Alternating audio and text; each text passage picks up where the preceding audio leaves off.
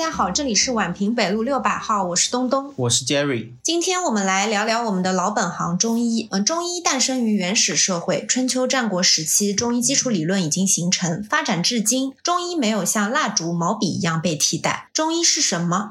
经络真的存在吗？中医的安全性如何？中医治疗手段有哪些？中药、中成药怎么用？中医未来怎么发展？中医西医一定是对立的吗？最重要的是，我们如何辨别形形色色的信息，不要被骗？作为医疗人，如何取其精华，中西医结合，更好的提高疗效，服务患者？今天我们请到的嘉宾是三甲医院针灸科主治医师、针灸科博士、国医大师传承人朱医生，和我们一起聊一聊这些话题。现在，请朱医生跟我们打个招呼吧。大家好，我是朱医生。我跟 Jerry 呢是大学同学，所学专业是中医临床。本科毕业后，Jerry 学了神经外科，我学了针灸科。今天的话题中，Jerry 将站在西医角度跟我们一起探讨。另外，我们并不是研究中医的专业学者，我们只是站在曾经的学生与现在的临床医生角度来探讨，仅代表个人想法与视角，不代表任何官方。如有不同想法和意见，请各位理性探讨。好的，那其实最近有一条新闻还是蛮劲爆的啊，就是一个日本汉方企业叫金村，它花费了二点五亿元收购了中国一百一十五年的百年药企中药企业紫光陈剂药业，也引发了对中医药保护的一个讨论。但是其实中医药一直面对着一个墙内开花墙外香的一个现状，嗯，就是像在日韩，像在欧美，其实中医药其实对。当地人来说很受追捧，特别是韩国，他们的汉方对特别火。对，然后像欧美也是，我有一些朋友在欧美的，他们都说中医治疗这些针灸拔罐在欧美非常贵。对，好像拔一次罐要一百美金。对，我们这边大概拔一次罐二十块钱吧。对，所以其实。我们中医的地位反而在中国国内不是太受重视。对对对，然后像我们学校啊，或者是很多的三甲医院，它呃针灸科、推拿科每年都会有很多的外国学生来这边学习，然后也有国教院。呃，另外我们去日本玩的话，肯定会看到各色的药妆店里面有很多的一些什么葛根汤，就是汉方药、成药，就这些药非常的普遍，然后它的那个销路也特别好。我自己也是有买过。过的，我觉得效果的确也还不错。对，包括我们看韩剧里面，对，他们都会说要冬天要吃中药，都是一大包一大包，然后他们的那个价格也很贵，就吃中药这件事情对他们来说是件奢侈的消费。对，其实，在国外也是，它中药很贵嘛，嗯，呃，所以在美国，他们也是中医和西医有一些争论，就是说，因为中药比较贵，所以其实美国的西医他不想把这块利益让给中医，所以他们也会主张说，让美国的中医是不可以开药的，他们认为美。国的中医是它只能治疗，现在是个什么样的状况，我倒是没有关心过了。那我想请问两位，你们觉得中医和西医哪家更强呢？或者说是哪一个更加主流一点？那我先说吧，我觉得那肯定是西医在现代这个社会来说更占主流，这是不置可否的事情。就是从我们自己的医院的设置来看，就算是中医药大学附属的那些医院，其实也是西医科室占主流，所有的科室的安排也是按照西医的那些学科来划分的。对对对，对吧？我之前还看到过一个新闻，是说深圳那边他开了一个纯中医的医院，嗯，只有中医治疗，没有任何西药、西医检查。新闻稿上面说门诊量大概一年有十万出。头的一个门诊量，但是这个门诊你现在看着这个数字挺大的吧？但是一个普通的三甲医院，它的一年的门诊量大概都是在几十上百万的门诊量，有时候上千万的门诊量都有可能。所以从这个角度上面来说的话，那绝对是还是以西医为主流嘛，现代医学为主。那朱老师怎么觉得呢？就是现实的话，肯定西医现在绝对是主流嘛，它有它相对于中医来说，它有很多它的这个优势，尤其是它跟很多现代的科技结合的更好嘛，应用的更广泛。但是中医嘛，它也有自己的一些特点和优势吧。即使是在现在西医它已经或者说现代医学它已经发展的是比较完善的情况下，那么在很多功能性疾病方面，中医仍然有它的独到之处吧。主要还是因为中医基础理论上来说呢，更加的重视整体性，整个人体的身体功能呢视为一个整体，然后无论是你疾病的原因，还是它治疗疾病的手段，它都认为是整体中发生了问题，然后产生了对应的疾病。那我就通过整体来把你再调整到一个平衡的状态来治疗这个疾病。那么，因此呢，它在对一些器质性上的疾病，它可能现在确实是跟西医很有差距，不如西医方便好用，效果也没有那么明显。但在对于西医，它很多没有就是非常好治疗效果的这种功能性疾病上，它就往往有自己特定的疗效吧，所以它还是有自己的优势的。对。此外，像针灸推拿，在对于各种疼痛性的疾病、关节疼痛性的疾病、软组织损伤的疾病，它也有。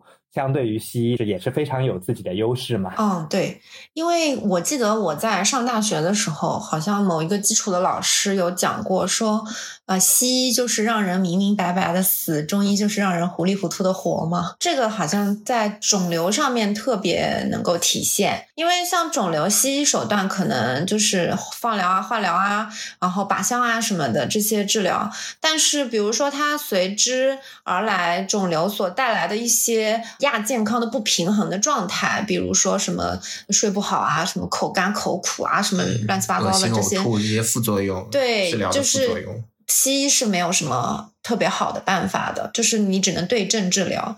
那这个时候就需要中药、中医来做一个完整性的一个调整，一个整体的一个把控。所以呢，中医更讲究的是一个整体，然后也是在我们基础理论课上所说的辨证论治。这个辨是辨别的一个辨哦，请朱老师可以来跟我们简单说一下阴阳五行的原理和应用吗？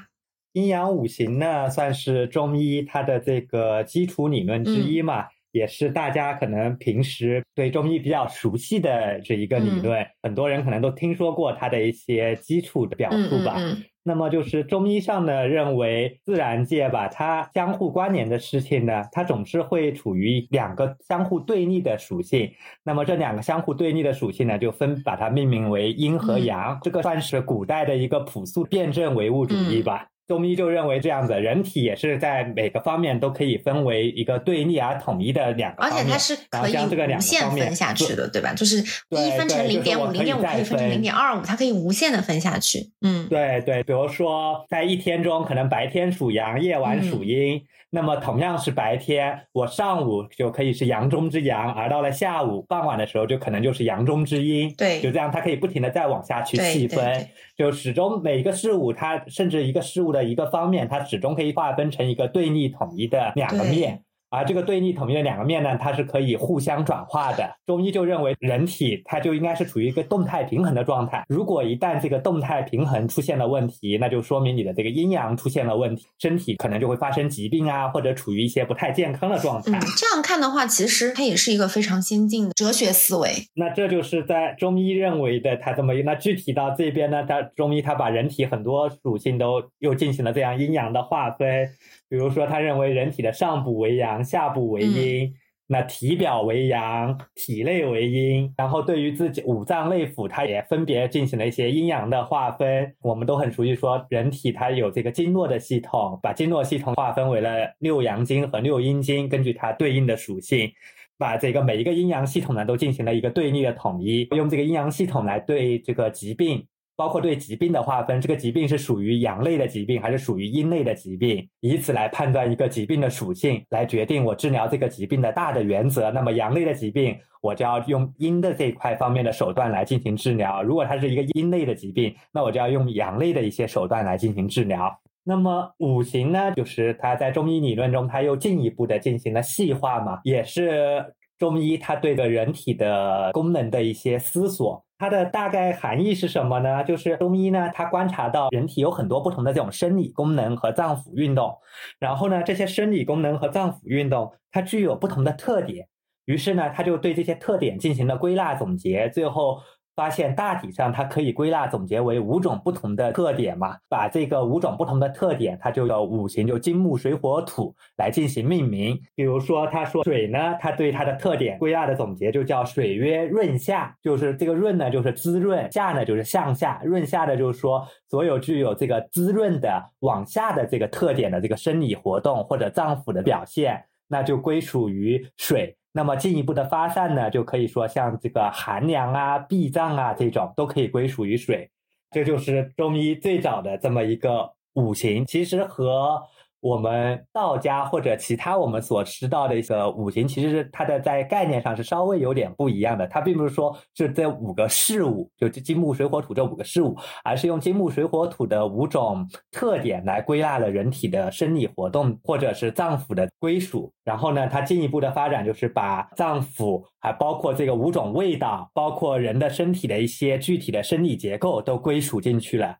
比如说酸味就属于木。那苦味就属于火，甘就是甜的味，它就属于土。那么辛味呢，就属于金；咸味呢，就属于水。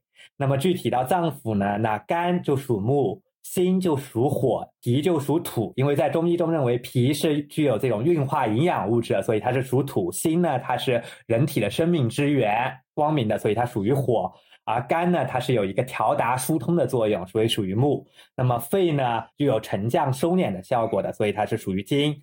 那么肾呢，它处于下方，收纳全身的水液，所以它属于水。比如说，我们想要补肾，那么相对应的可以去吃一点咸的东西，然后可以吃点黑色的东西。对对对，因为中医它所讲的一个理念就是天人合一嘛，就是我们的这个人体和大自然中的一切东西，它都是可以对应的。嗯，这有点形而上的感觉嘛。对，就是形而上。但是有个疑问，不是人家肾功能不好的人要少吃咸的吗？这是因为脏腑对应五行的，它发展中呢，它也是有一个发展的过程的。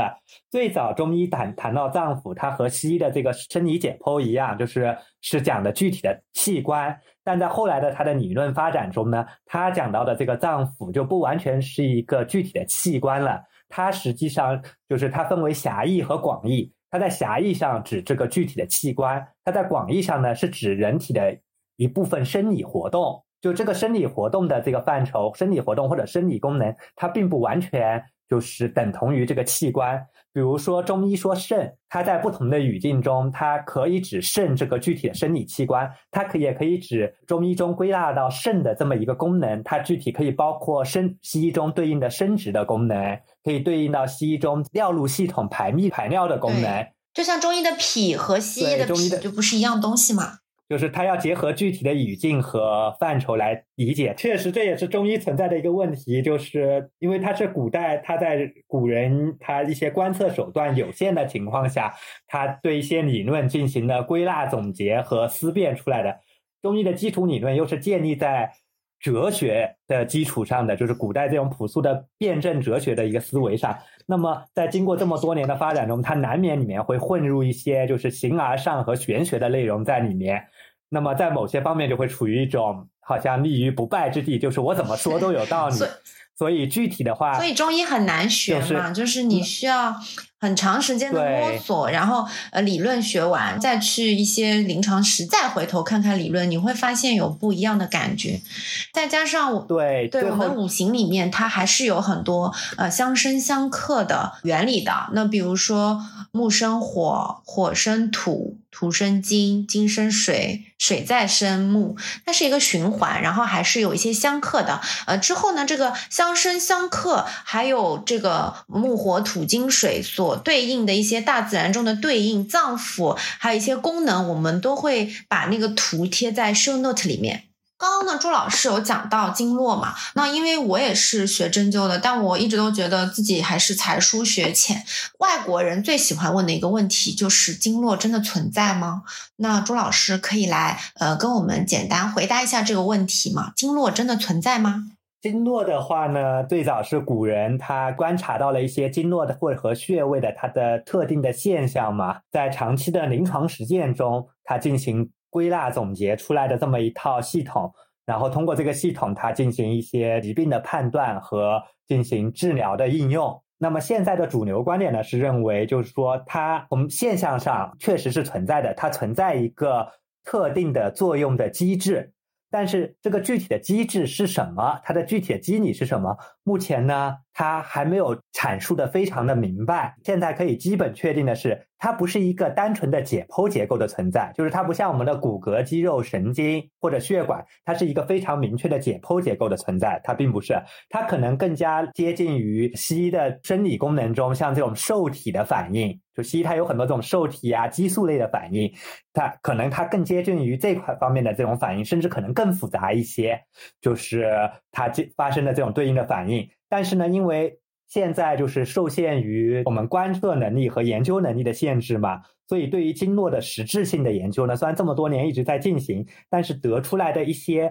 结果和结论呢，都是相对的比较零散化的，还没有能成为一个完整的系统来完整的解释经络到底是一个什么样的存在，它到底是怎么发挥作用的。说经络它并不是一个解剖结构，但它是一个功能性的一个结构，对吧？就是我们因为经络的话，它有十二经脉，然后还有一些什么奇经八脉啊什么这些好多，我们可以按照它总结出来的规律去选选。和诊断还有治疗，但是解剖结构它是不存在的。对，而且现在其实有一些比较先进的一些临床研究或者科学研究，它也发现了，其实通过某些手段是可以观测到经络功能的。嗯，就是通过一些特定的刺激，你是可以发现，就是有些特定部位的能量是放大的，或者嗯有一些变化有波动的。对，所以。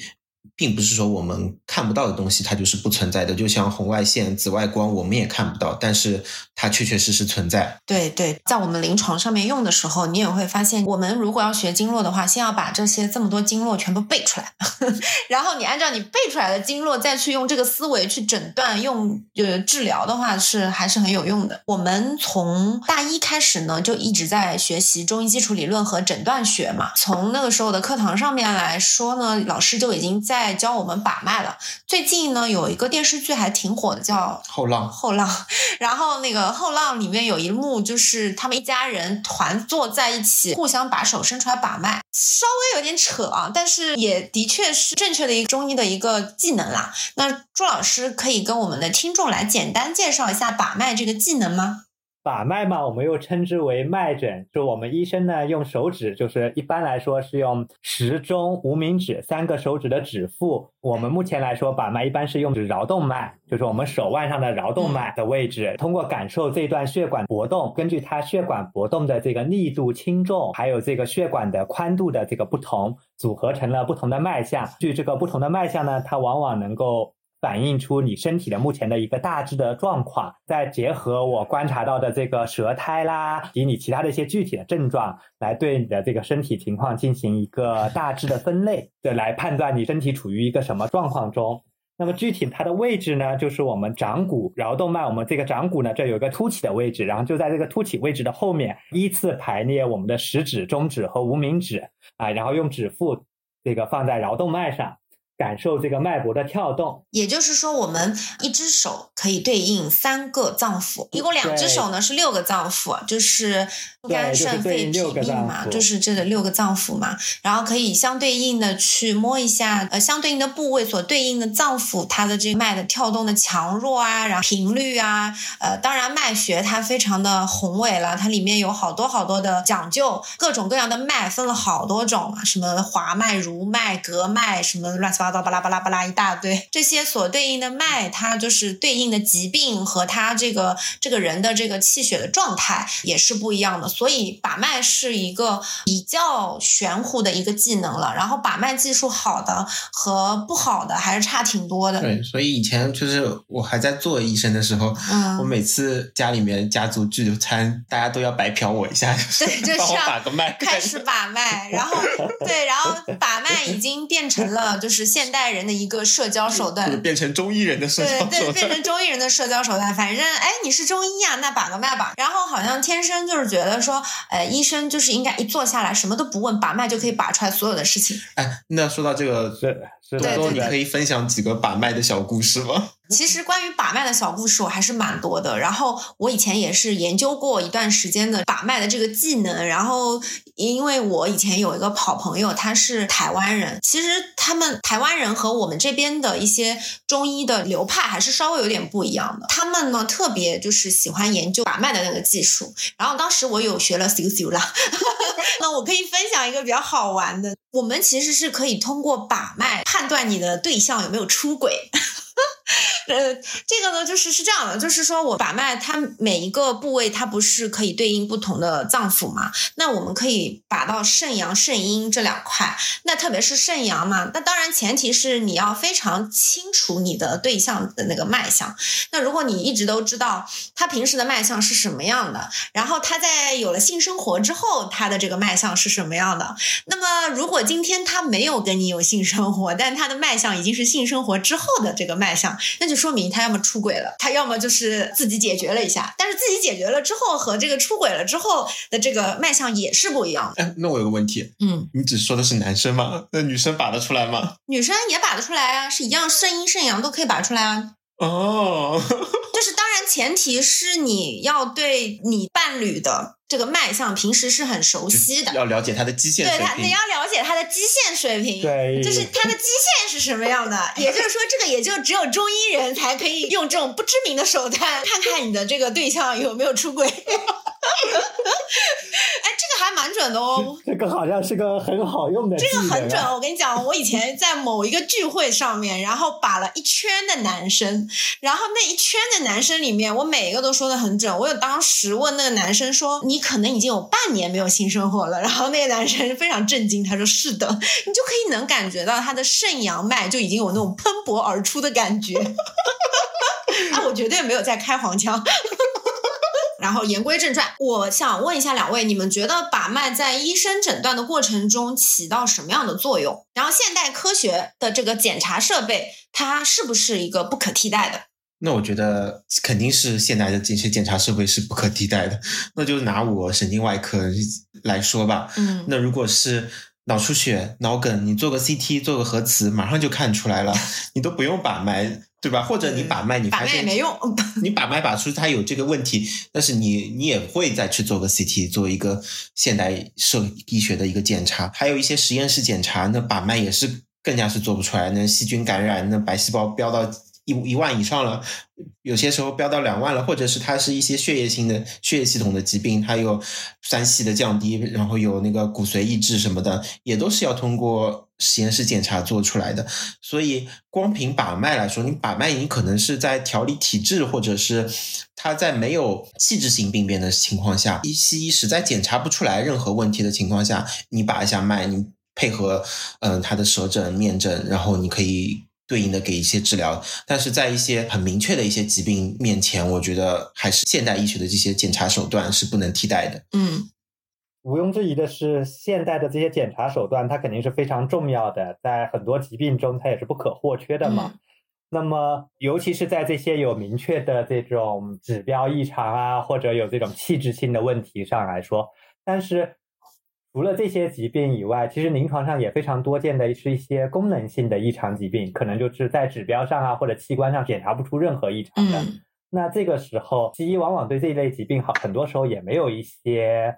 很好的应对的方法，它往往也就是对症处理一下，或者就简单的归类为官能综合症或者植物神经紊乱。而中医对于治疗这方面疾病呢，很多都还有一些不错的效果。那么如何去治疗呢？它或者说怎么去诊断呢？这个时候其实中医的这些诊疗的思维和手段就可以发挥它的作用了嘛。无论是你的脉诊还是舌诊，它在这个情况下都不是西医的那些检查可以替代的。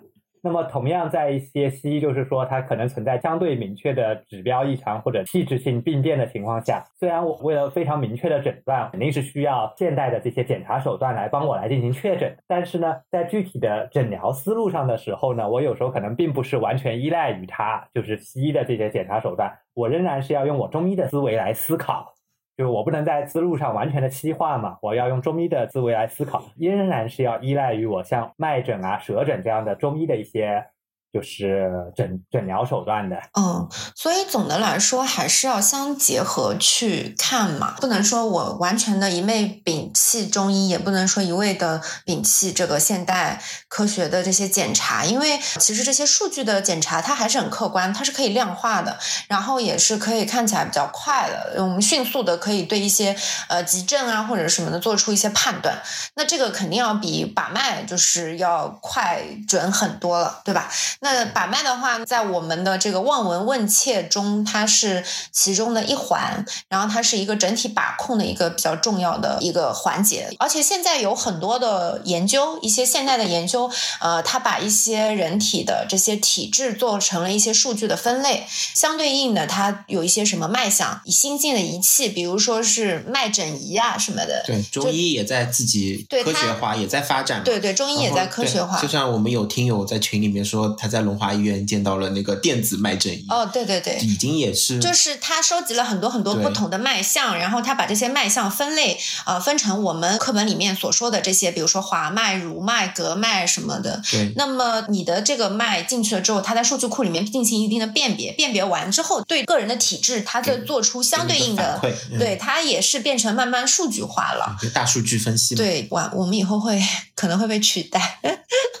那这个时候呢，我们会进到下一个话题，就是我们这个体质的这个辨别。它这个体质的辨别呢，当然也是从我们的医生角度上来说，它是一个整体的一个判断啊。比如说你是什么阳虚、阴虚、血虚、气虚什么之类的。那我们在门诊呢，经常会呃听到有人跑过来说：“哎，医生，我阳虚。”他就自己可能在网上或者电视上看了很多很多的乱七八糟新闻、养生节目啊什么的。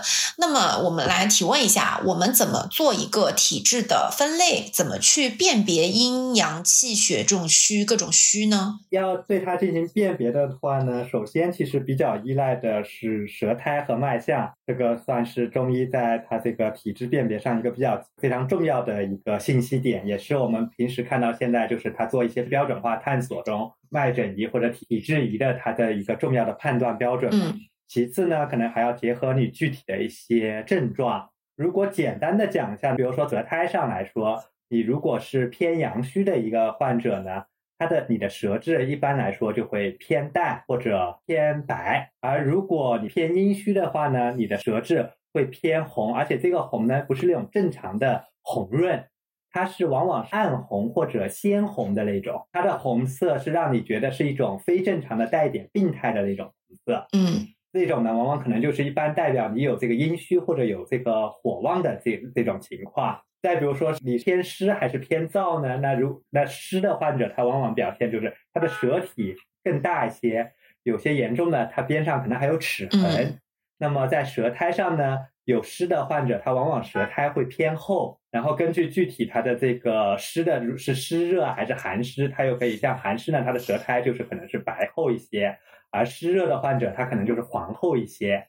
那么如果你是一个偏燥的患者呢，他表现的就是你的可能舌苔是比较干的，舌苔相对来说薄一些，但是更显得更干燥，舌体呢，整个舌体呢会显得更干瘪。欠缺水分，嗯，这个呢是可能，嗯，舌脉它很重要，但呃，是不是说我们个人的这个体征，就是我自己个人的感觉也很重要？比如说啊，我经常拉肚子，呃，然后吃东西也不消化，那可能是提示它是一个脾虚。那脾虚的话，可能就是一个脾阳虚、脾气虚，对不对？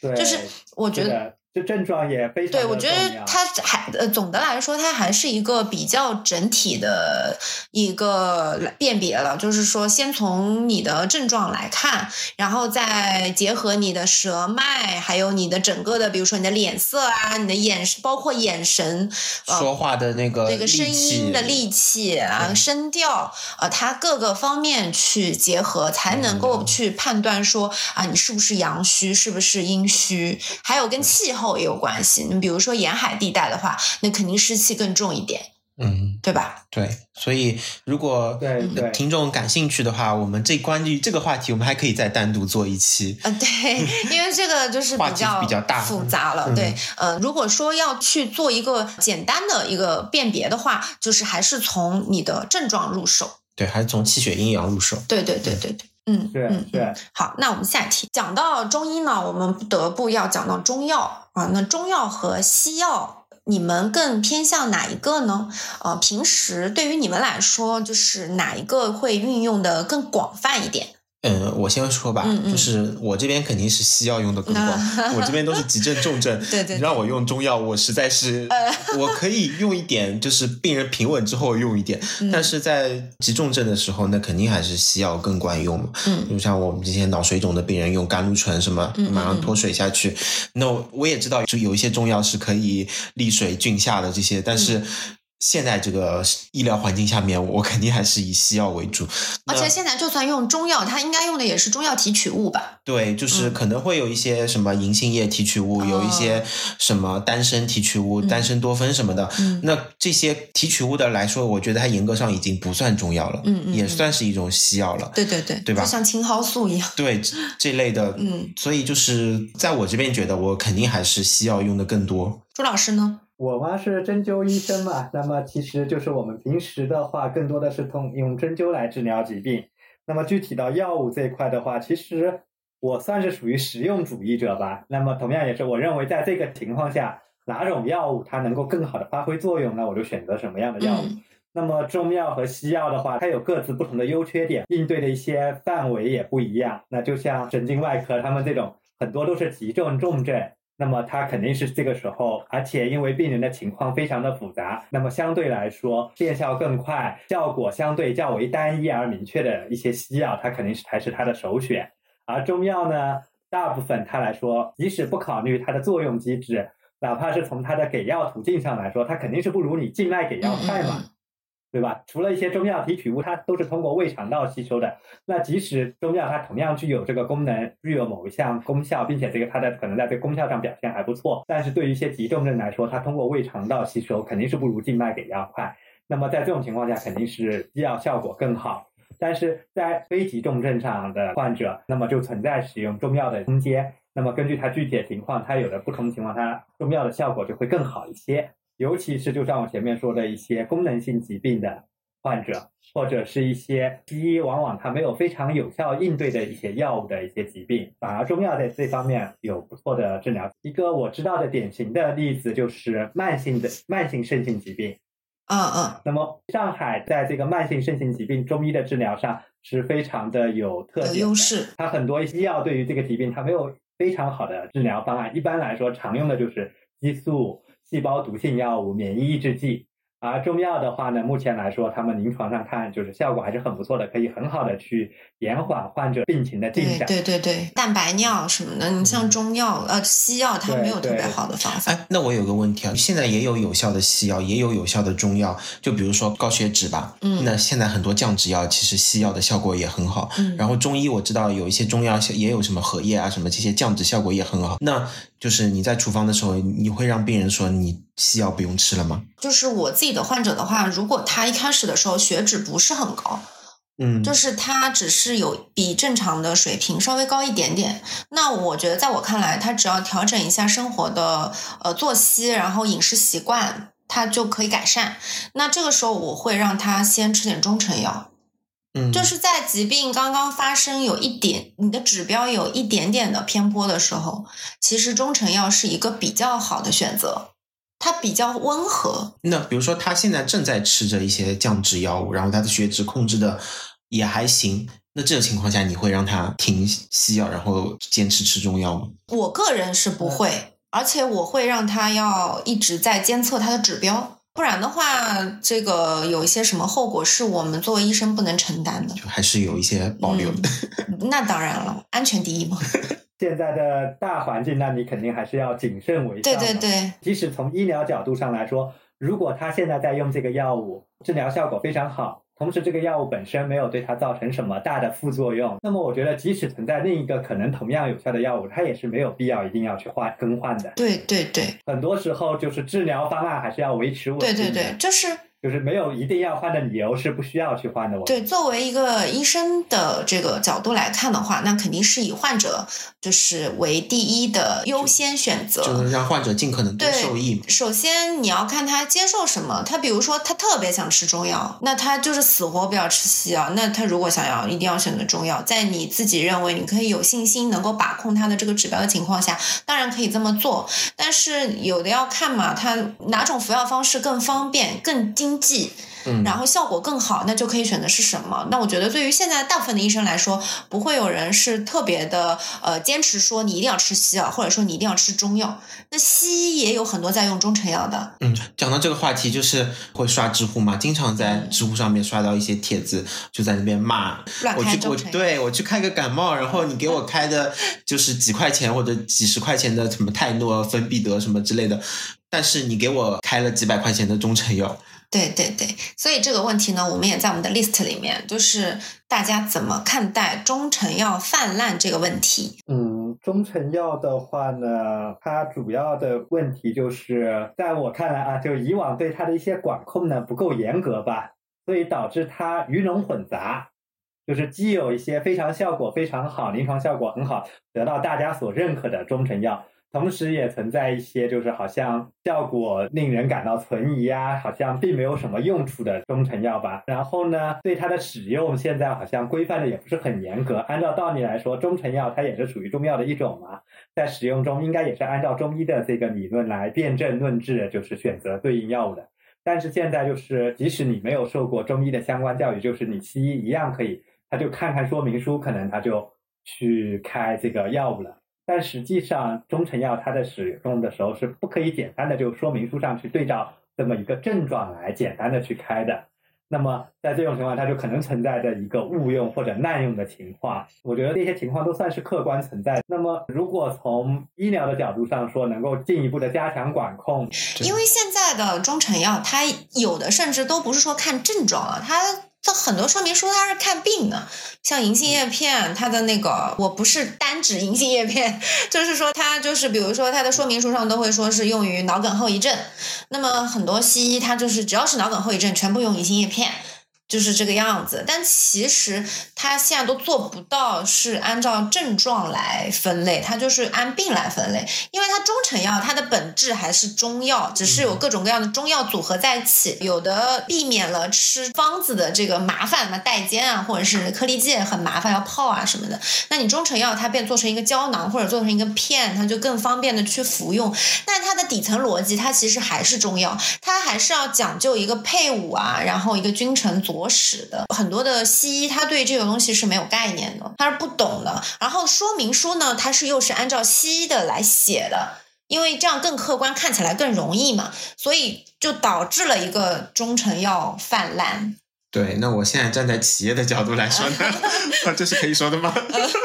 就是不得不说，中成药现在的它的这个利益驱动更明显。对对对。然后因为西药很多西药进入管控嘛，基菜啊什么的，它的价格已经降得非常低了。嗯。这个临给临床的空间是很有限的。嗯。然后确实很多中成药它它的就像周老师说的，它的监管不是很严格，它的获批临床的使用的它这些临床实验都不是特别规范。哎，讲到这个问题，就是最近我不是参加了那个 CMAC 那个大会，就有专家在那边说说到了抑郁症这个疾病。抑郁症当中，最近新上了一个药物，是以岭的一个什么解郁除烦胶囊。嗯，然后我看他那个获批的级别很高。对，然后但是它的一个适应症是只有轻度抑郁。但是话说回来，轻度抑郁这个疾病怎么说呢？有些时候你靠心理调节或者是中药，可能就相当于个有点像一点安慰剂的作用。嗯然后大会上面，人家专家就在那边批判说，你们这些中成药企业为什么不试着做一下中度抑郁或者重度抑郁的这个临床试验呢？挑战一下呢？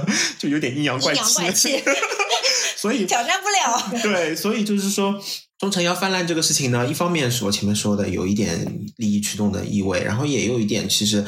很多时候，临床上面他没有更好的给病人一些安慰的，就是一点手段。对对。因为有些病人你真的来，你什么药都不开，他就走，他很不爽。对对。但是你又确实不需要什么特别的治疗，你可能就给他一个中成药应付一下过去了。还有一个，其实有很多非常有效的中成药，比如我们的麝香保心丸。嗯。它的这个效果和它的现在沿用性的呃这个临床应用是非常广的，大家都不能够否认。那这个麝香保心丸，我记得研发出来的。是中山医院就是研发出来的，嗯，麝香保心丸它也是有一定的适用性的嘛，就是一些症状。但是现在我们可能临床上用的更广的，就是一些这种心肌缺血啊，然后硝酸甘油，对对对，然后还有一些我们中药里面有一些外用剂，像什么龙珠软膏啊，这些中成药都是呃非常经济，然后效果也是非常好的。祖国医学的瑰宝，对，这祖国医学的瑰宝，还有马应龙痔疮膏这些，这些都是很好用的呀，对吧？但是它也是要经过一定的辩证论治去做的。那现在之所以泛滥，然后或者说是它效果不好，是因为没有呃经过一个明确的一辨别，然后就可以就去用它。所以有的时候中成药没错，错的是用它的人是吧？错的是人心。哦，会不会被打？就它毕竟只是一个工具嘛，对，它只是一个工具。对对对。但是很多时候就是这个工具能不能被妥善的使用，是一个很大的问题。对对对。然后中成药泛滥这个问题，其实更多的患者是把这个呃焦点和矛头放在那个医生身上的。就觉得这个医生他乱开药或者什么的，但是我想说的是，这个问题它辐射到面其实是更深一点的啊，就是可能我们的社会环境啊、国情啊，就之类的。水太深了，不能讲。对对对。那大家认为哈，你们认为中药和西药哪个更安全？嗯，那我先说吧，中药跟西药哪个安全要看不同的维度吧，就是因为现在的临床实验越来越规范了，嗯，它的说明书会把所有的安全风险罗列出来，嗯嗯，然后你是非常能直观的看到它的。的一些风险的，但是中药它的一些安全性的副作用，这些风险有些时候是你很难把控的。嗯，特别是一些中成药的一些说明书，不良反应都是不详或者未知，你对这个不良风险或者它的一个长期使用的一些副作用，你没办法把控。嗯，所以从这个角度来说，我偏向我认为中药有时候更不安全。对，其实中药饮片，我是单从草药上来说，我们中药其实是也是有很多肾毒性或者肝毒性，因为它也是要经过肝脏、肾脏代谢的嘛。嗯嗯，朱老师呢？我的观点其实和你比较类似吧，就是说，如果单纯从它的这个药物的副作用或者说药物的毒害性来说的话呢。中药可能它作为一个植物药，或大部分的植物药和一部分矿物药来说，它相对于现在西药来说，它本身的副作用其实是不大的，还是要小一些的。但是最大的问题就在于它的很多药物就是它的副作用不够明确，或者说它的副作用的这个度到底在哪里不够明确。其实从临床的角度上来说的话。我们并不怕副作用的，可以说没有任何一个治疗或者任何一个药物它不存在副作用，甚至有时候这个副作用本身就可以用于治疗，达成一定的治疗目的。那么我们真正担心的是，我不知道它到底有什么副作用，或者我不知道它这个副作用到底有多大。那我就很难去把控它，嗯嗯，这才是一个问题。那么现在呢，其实这么多年一直中药学上也在对中草药进行这些研究和探索，对很多中草药是它的一些副作用啊，它的这个副作用的度到底在多少，也进行了一定的探索和明确。但是呢，它还不够，很多一些药物还不够那么明确。尤其是现在又有大量的中成药，中成药它由于一些临床研究的欠缺，这些副作用也确实不够明确嘛。那么在临床使用的时候，很多时候就要靠医生的经验去把握。那么这个也是存在一定的风险性的。另外一个，我觉得一个很大的问题就在于常年的一些宣传，尤其是一些营销号啊，或者是其他一些利益的，就是比如说一些养生保健机构，它为了自身的利益的一些宣传，它将中草药宣传成了完全无害的。嗯，一个存在，其实对普通百姓是一个非常大的误导。作为药物，其实不存在什么一个药物它我完全无害，完全没有副作用的，只不过是副作用的大小而已。对，这种错误的认知就会造成药物的滥用，那么就会出现问题。对，而且中医其实是非常个体化、因人而异的，有些你吃了可能没事，另外一个人吃了他就中毒了，就是这个真的是。而且中药它很重要的一点是，它的每一个药品它的剂量它是有规定的范围的。比如说，你细心只能用到多少克，不能超过多少克。哎，对。但是讲到这个问题，那不是有火神派什么父子量用的非常大？对啊，就是就是你真的要对你这个疾病或者你这个治疗理念你有很深的把握。对对对，这个是你的经验了。但是为了更规范，所以现在是有中药药典的嘛？嗯，那中药药典里面，它对各个药它的安全范围，它是有一个剂量的把控，多少克到多少克是安全的。然后像我们临床在开的时候，比如说你的某一个中药量用的非常大，比如说你用到什么一百克、一百五十克，它是需要你签字敲章的。或者之后有了什么任何的问题，那你是要负责的。嗯，然后还有一个就是中药的配伍，它也很有讲究。我们中药里面有这个十八反、什么十八进这种，十九味，呃，十九味啊，不是十八进，不好意思，十八反、十九味。那很多药它是不可以放在一一块儿用的嘛，一块儿用了之后它会有毒性嘛。对，现在因为那个处方系统很高级，它会你相位相反的要打出来会跳出来提示的。对对对，医院里面，比如说你把一些，比如说你人参和莱菔子，就莱菔子就是萝卜嘛，对吧？那你不能一块儿用，你如果开在一块儿用，它电脑啪跳跳出来，跳出来你就不能开。就是因为已经经过这么多年的研究嘛，它还是有一定的把控和就是针对一个量化的变性情况，它制定了一定制定了一个规范。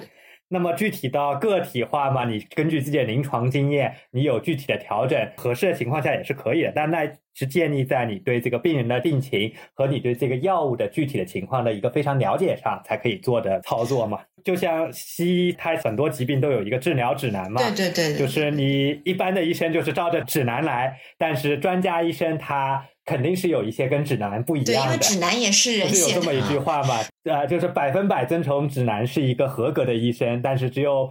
遵守百分之九十的指南，你才能做一个优秀的医生嘛？对，所以从这个角度上来说，看中医喜欢找老中医，好像没毛病，是有道理的。对，是经验医学，经验医学，经验医学。而且其实中医它很多时候讲究的是一个传承，所以你跟到一个好的老师，一个有经验的老师，是一个很重要的一个事情。比如说我们朱老师啊，对，比如朱老师，朱老师以后带博士了，一定桃李满天下。过了，过了，夸张了。我们刚刚讲到的是中药嘛？那中药现在是社会上一个比较敏感的一个话题，因为这两年中药材也在水涨船高，有很多不是说无良商家，有很多商家为了利益啊，他就卖很多什么人参啊、什么三七啊、什么什么就巴拉巴拉乱卖。然后他们也会提倡说，哎，你高血压不要吃药，你就吃三七粉。我们临床上这样的病人非常的多，所以呢，我想请问两位，你们觉得说中西医各自的局限在哪里？然后哪些疾病我？们们是中医有优势的，哪些疾病是我们西医有优势的？也就是说，这个是一个非常简单的中医就诊指南。你得了什么病，你可以去看中医，或者说是去看中医更有效。西医来说的话，其实大部分疾病，医生之间就都知道，很多疾病都是你自己好的，嗯，都不是被看好的，都不是药自己好的，对，是都是自愈的。所以，对一些急重症来说的话，你肯定是看西医是最立竿见影、保命嘛。但是有很多功能性的疾病，就比如说前面朱老师提到过的一些植物神经紊乱，你不明原因的头晕、偏头痛，嗯，或者是什么。不明原因的心慌心悸，就是死活也查不出来，心电图啊或者查心功能啊都做了，也查不出来原因。然后或者是有一些嗯不明原因的这个肠易激综合症，拉肚子，然后这些功能性的问题，我觉得是确实是目前西医没有特别好的办法。嗯，然后还有一些疼痛类的疾病，嗯，确实止痛药它。用了时间长了之后会有耐受性，然后你后面呃能用的药物也越来越少，确实这个时候有一些中医的治疗手段可能更有效，比如说针灸啊、推拿啊什么的。然后还有一些疾病就是中枢神经系统的疾病，那这些类疾病，比如说有一些焦虑、抑郁，然后睡眠障碍，嗯，就是我们我现在在做中枢神经系统类的药物，然后确实发现这么多年了没什么新药上，嗯，也没有什么好的。治疗的靶点，嗯，确实，这时候反而去看中医，然后调理调理，说不定能够有意料之外的效果，嗯，所以我是认为，就是在这些方面，可能去看中医会比较合适。嗯，对对对，杰瑞他其实刚刚已经把大部分分类都讲了嘛，就是一个比较总的原则，就是功能性疾病目前来说是中医相对效果更好、更有优势的地方。那么非功能性疾病呢，往往现在绝大多数时候是它西医在诊断和治疗上会更具有优势嘛。具体的话，因为中医里面也分很多科室，像不同科室所擅长的疾病也不同，我也不敢说对每个科室都了解。那么就我自己的专科来说的话呢，在针灸这个领域，那么效果比较好的一个呢，它就是这种关节类的软组织类的这种疾病。你比如说像这个颈椎间盘突出啦、腰椎间盘突出，它还没有到必须手术治疗的程度。那么西医它给你的可能就是一些消炎镇痛药，除了消炎镇痛药，它也没有什么非常好的治疗手段。那么这个时候，像针灸、推拿，它这种物理治疗手段，其实往往都能取得不错的效果。大部分这一类的患者，他通过治疗之后是不需要走到手术的那一步去的。嗯啊，再比如说一些周围神经类的疾病，就是没有那种物理性的损伤的一些周围神经类的疾病，比如说糖尿病周围神经病变，再比如说面神经炎这种，也针灸这在这块也往往有一些不错的效果。啊，西医相对来说，可能它除了给一些营养神经剂，类似于维生素 B 十二这种，它也没有什么办法了啊。再比如说像一些五官上的一些功能性的疾病，比如说神经性耳鸣，对对对，啊，过敏性鼻炎这种慢性咽炎，都是属于就是中医效果比较好，而西医没有很好的方法的。对，还有一些免疫性疾病，而在一些对对一些免疫系统方面的疾病，对。你比如说强直性脊柱炎这种溃结、溃疡、溃疡性结肠，对对对，对溃疡性结肠炎、克罗恩肠病这种。还有比如说类似于肠易激综合症，还有一些什么皮肤的湿疹什么的。对，说到这个的话，其实不得不要讲到我们刚刚西中医刚刚讲过的经络嘛，就是它经络是贯穿这个全身的，所以这个时候呢，跟我们的西医的这个神经学就是有一定的相呼应，所以有很多神经系统疾病，我们中医就是我们针灸其实效果是很好的，就神经官能症啊，什么焦虑、抑郁，然后这种什么神经性的耳鸣、神经性的面瘫。就是我们中医呃，这个针灸效果都很好，因为它刺激神经嘛。对对，还有包括像什么失眠，对失眠这种，我们可以就是简单的介绍一下我们一些中医的优势病种啊，比如说我们中医外科里面有一些疾病，我们那个西医是没有特别好的方法的，比如说浆细胞性乳腺炎，那那浆细胞性乳腺炎呢，就可能乳腺里面有一些坏死啊什么的，那我们做西医可能只能用点激素或者抗生素，但是你的乳腺的组织的坏死，然后它一个长时间的一个脓啊，然后带脓啊，什么是没有办法解决的，那中医。一的话呢，通过我们的一些呃特殊的药物，比如说什么九一丹啊，什么这些就是提脓去腐的药物，然后用它不同的这种换药的方式，它是可以让它在不切除的前提下痊愈的。对，还有肛瘘，对，还有一些肛瘘、肛肠科挂线法，对，挂线法，什么一些中医特定的治疗方法，我还记得。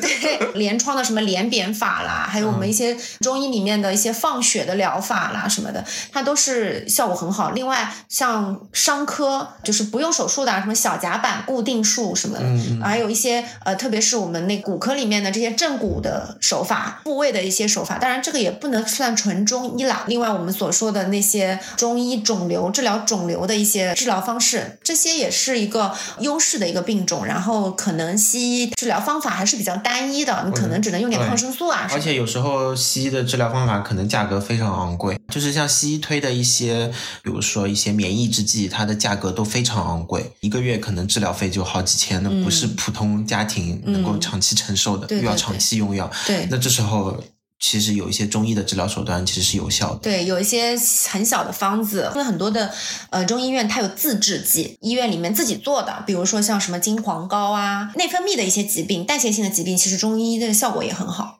嗯，对吧？那当然了，比如说你什么心脏病啊，什么冠心病，到了不得不手术的阶段，那还是要去。你该怎么治疗还怎么治疗。对对对对对，有的时候我们临床上面会碰到一些病人。今天我还看了一个病人，他股骨头坏死了，然后他说所有的医生都跟他说要让他手术，但是他不想手术，他要来找我打针灸。我就实话跟他说，你快点去手术吧，你股骨头都坏死好多了，都已经之后可能会有一些很大的隐患。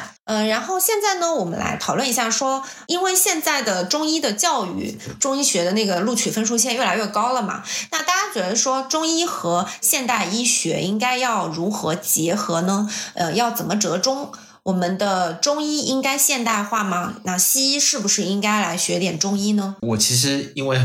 本科是学的中医嘛，然后研究生学的西医。确实，我现在在做西医的过程当中，是有一些治疗手段其实是 copy 的是中医。嗯，像我研究生做的课题是脊髓栓系嘛，有术后的一些康复治疗用的底神经刺激，其实就是借助了中医的针灸的原理。所以西医是有一些可以学习中医的点的一些治疗手段，一些整体的思维观，这个是我觉得是值得学习的，因为确实就是有时候确实不是头痛医头脚痛医脚的问题，人是一个整体的嘛，你要考虑整体的一个情况，然后对应的选择治疗方案。从这个角度来讲，西医是有必要学习一点中医思维、中医理论，然后也不用那么的封闭自己，就觉得中医一定是不科学的。那它既然能够传承这么多年，它一定有一些。可取之处，它才能够存活下来，能够那么有用。你不能因为有了那个路灯了，你就否认手电筒的作用了。在有一些路灯照不到的地方，你还是要用手电筒来照亮它的。从中医的角度上来说的话，西医中的很多东西也确实是有必要去学习融合的嘛。中医它毕竟它的很多一些手段啊和思路啊，它是古人他建立在他当时相对受限的，就条件有限、认知能力也有限的情况下，它发展出来的。在现在我们有了更好的探索的手段。或者有些更好的技术条件的情况下，那么也不能就这种固步自封嘛，一定是要进一步发展的。而且实际上这么多年来，所谓的学院派中医吧，或者医院的临床的医生的话，他也是在不断的在这方面进行了一些探索和实践的嘛。比较典型的就是在推拿或者骨伤科里面，我们常说的，比如说像小夹板正骨技术，这个骨折它先要用正骨手法去。正骨，然后再做这个小夹板。它虽然技术细节不一样，但是它在原理上和西医的手法复位，然后再打石膏，其实是很接近的。在现在的临床实践中，双方就互相吸纳和学习了对方的一些长处，学习了对方的不同的手法来完善自己嘛。在具体很多疾病的诊疗方面，西医它现在很多检查手段，它非常的快捷、方便、准确，那么也是可以借鉴和采用的。包括他对一些疾病的认识，他通过现代的这些技术手段对疾病的一些有了更新的认识的情况下，你也可以去借鉴它。需要注意的就是，你不能整个思路都西医化嘛，就是最后你的核心还是要中医的。西医的这些所有东西是用来提高自己的，而不是让你去完全把自己改造成西医的模式的。那你完全改造成西医的样子，那你为什么不一开始就去用西医呢？对吧？对对对，就是很多，比如说一些临床数据的解读，你可以带一点中医的理论进去。就比如说它的白细胞特别高，炎症反应、炎症因子特别高，你就可能它的对应的可能中医就是热，就是火。嗯嗯嗯，就是我们可以把这个思路和这个指标结合起来。对，总的来说就是管黑猫白猫，抓到老鼠就是好猫嘛，就是没有必要说我一定要只用中医或者说只用西医，只要能够疗效。更好，中西医结合那肯定是最好的一个选择。而且我觉得，首先医学这个东西它是太广阔了，我们人类现在对于医学的探索其实还是非常有限的。过了这么多年，那，你发现，哎，现在很多西医在探索的东西，可能以前古代的人已经讲过了，所以这也是非常伟大的一件事情。有点不谋而合的感觉。对对对，所以为什么要摒弃中医，对不对？另外一个的话，其实中医这个东西还是相对来说比较个人化，然后比较经验系。好的东西，它怎么把它传承出去，把它散播出去，那就需要一些量化，那不可能一一个很好的一个呃医生，他一个一个的带吧。那他肯定要把他的一些成果、他的经验，就是数据化、体系化、的体系化、现代化，他才能够更好的去传播。所以中医，我觉得是需要现代化的，不然的话，就是本科上学的时候在学些什么呢？对吧？他学的东西就是把它数据化了之后、程序化了之后，我们才可以去学习。是的，嗯，中医虽然讲究个体化，但它最终它是有标准的，它的个体化也是建立在标准的上的，只是它的标准和现代就西医。的标准，它的思路是不一样的，体系是不一样的。那我们想需要做的就是尽可能的把它的这个标准化，如何去更好的理解和能够把它更好的表达出来。对，这也是现在很多一些中医的研究者在做的事情。对，因为我觉得中医它可能不只是一个简单的科学了，它中医它更多的是科学、玄学、哲学，它的各方面学科的一个融合。所以我们要学好中医，其实我觉得还是很难的，就是。你如果是标准化的去学习，然后考试考证，然后做医生，其实这个路没有特别难，只是时间特别久。但是如果你要做一个很厉害的、很好的一个中医，然后很牛逼的那种中医的话，其实我觉得还是比较难。你要通过不停的学习，然后经验的融合，呃，跟很多医生的交流，呃，或者说是一个阶段一个阶段的，你会对中医有一些不一样的认知和感悟吧。那讲到这里，我提一个我用 Chat GPT 问出来的脑洞题，就是比如说出现在出了一个阴阳五行维生素，你会买单吗？我我肯定不会啊。这个东西一听就很不靠谱啊！就它既不是中医的东西，它也不是西医的东西啊，它可能就是维生素挂了一个噱头啊。图一乐吧。嗯，第二个问题是有一个基因公司，它发现就是体质分类，它是可以跟基因有一些特定的基因会表达出来的这件事情，你们会买单吗？啊，我觉得我会。我觉得就是很多的体质，它不是说人为的，它天生就这样。有的人他天生就是阴虚或者是什么，所以我会。如果是我的话，我会买单。呃，朱老师会买单吗？只要他给出详实的证据，就是他这个证据是真实啊可信的嘛？对。那我为什么不认可呢？那这是一个很好的科研思路哦。这是很好的科研思路，但是你可能招不到病人。不用病人啊，就正常人也很多体质不一样呢。嗯，好的，我会努力看看能不能把它付诸行动，好吧。然后，另外我们有一个粉丝提问说，容嬷嬷扎针，它是一种治疗吗？扎紫薇这个问题 要问朱老师。你如果从剧情的角度上来说，它当然不是一种治疗。你看它的扎针没有一个具体规律的，它也没有遵循这个诊疗的规范，对不对？针灸治疗也不是说逮哪扎哪的，浑身上下全都扎满的。我们临床上非常鄙视的就是你不清楚他到底什么情况，应该用什么穴位，于是没有办法，只好去瞎猫撞死耗子，把它从上扎到下。这是我们临床上非常鄙视的。对对对对对对，对吧？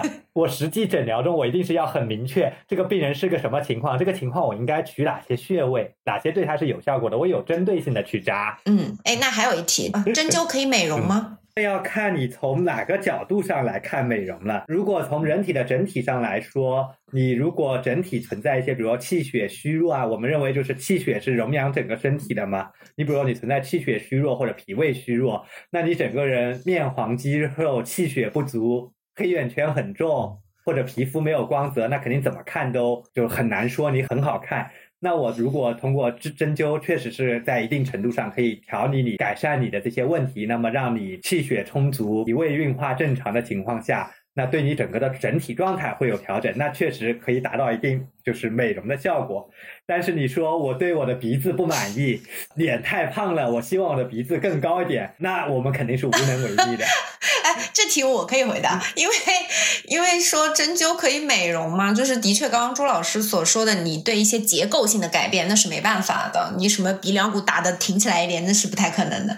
但是比如说是一个整体的把控，因为一个人的状态，如果他气血比较充足，他整个人精神奕奕的，然后呃眼神什么都很有神的那种，那肯定看上去更漂亮。那有的时候你也讲不清楚他哪里，也不是说他眼睛大了一点，或者说是什么鼻子挺了一点，但是你就是觉得他好看了，那就肯定是他最近就是他的状态比较好，这是一个整体的调控。另外，我觉得针灸是可以美白祛斑的，就是我们针刺在它局部的话，它可以促进它局部的皮肤的新陈代谢和这个血流。那这个地方就是血流的快了之后，新陈代谢快了之后，它的斑也会淡一点的。然后，另外之前我的一个。皮肤科的一个学长，他跟我讲了一些小 tip，然后我自己也去用了一下，我给很多患者也用了一下，是有用的。就是我们中医里面有一种东西叫滚针，然后这个滚针呢，其实就是它这个滚筒上面有很多很多的针，细细的，就是扎上去脸不会很疼，但是它会破皮，就是微微破皮。然后这跟我们做微针一样对，或者说是黄金微针，它是借鉴的我们这个滚针的一个原理啦，或者跟打水光也一个道理。你把皮肤刺破，然后你的这个化妆品再用上去，它效果一定会更好。所以就是我的学长有教过我说，就是你的这个，你把用滚针，你把这个脸上有斑的地方，因为像黄褐斑它是不能打那个激光的，然后你把那个地方滚破一点，再敷上一些中药特调的面膜，然后它这个祛斑的效果就很好。我自己有试了一下，给很多患者都试了一下，效果是的确是非常好。下次我找你也试一下吧。好的。这个可以跟陈医生学习一下，以后 可以可以可以，我们私底下交流。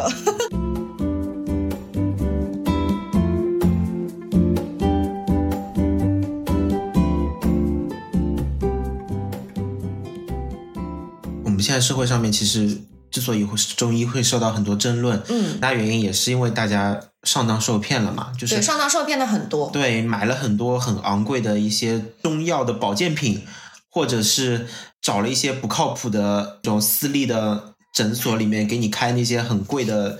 中药，但是你吃了之后又没用，或者治疗了之后又没用。有的，它甚至都不是诊所里面的，就是一些江湖游医，然后去骗你啊什么的，让你什么就算生了病也不要去看西医，就吃中药。对，所以我们到底怎么辨别？这个是不是个靠谱的中医呢？我觉得总的来说，大家如果去看中医呢，最好还是要去一些公立医院看，正规的医院。对，正规的大三甲，然后去找一些专家也好啊，或者说是你熟识的医生也好，就是去看，去考察一下这个医生的正规性。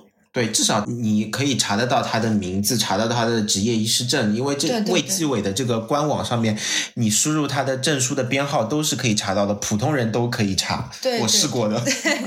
然后呢，我不能说是绝对吧，但是可能资源啊，或者说是社会地位啊什么的，肯定那些很好的医生，大部分都是在公立医院的。让你去公立医院找的医生，无论怎么说，他一定是靠谱的。还有呢，就是不要去吃一些成分不。名的药品，就比如说你去一个什么什么小诊所，或者说一个人的家里面什么中医，然后他拿给你一包药粉让你吃掉，我是建议大家是不要去吃这些东西，因为如果它效果很好，它大概率里面就是激素，所以呢，就是说还是希望大家谨防受骗吧。第一呢，有可能耽误了病情；第二就是经济损失也比较大。时间呢也差不多了，我们这一期呢就讨论到这边结束了。非常感谢朱老师、波荣来参加我们的录制。呃，我们做这一期的初衷呢，是因为呃我们都是中医出身，我们希望中医能够发展的更好。中医一直都是颇受争议的。那这两年由于一些重大的公共卫生事件，呃，中医更加被推到了口浪尖，包括莲花清瘟啊什么这些的。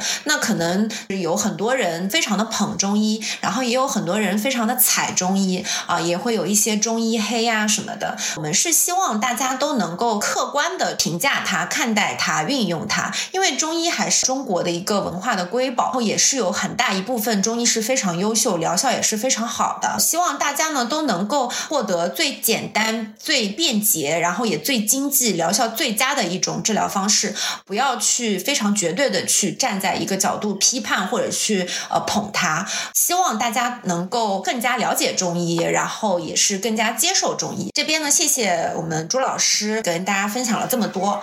对，如果大家有什么问题，可以在评论下面留言，然后我们看得到能够回答的话，会尽量给大家答复。对，然后如果大家有一些其他的问题特别感兴趣的话，我们会再另外做一期节目，详细再讲这些话题。对，因为今天也是篇幅有限嘛，也欢迎大家进我们的粉丝群，跟我们一起讨论。如果有粉丝对中医特别感兴趣呢，我也会，我们也会分享。一些中医的学习资料，对对，然后大家可以在群里领取。好好。好，谢谢大家，嗯，拜拜，拜拜，拜拜。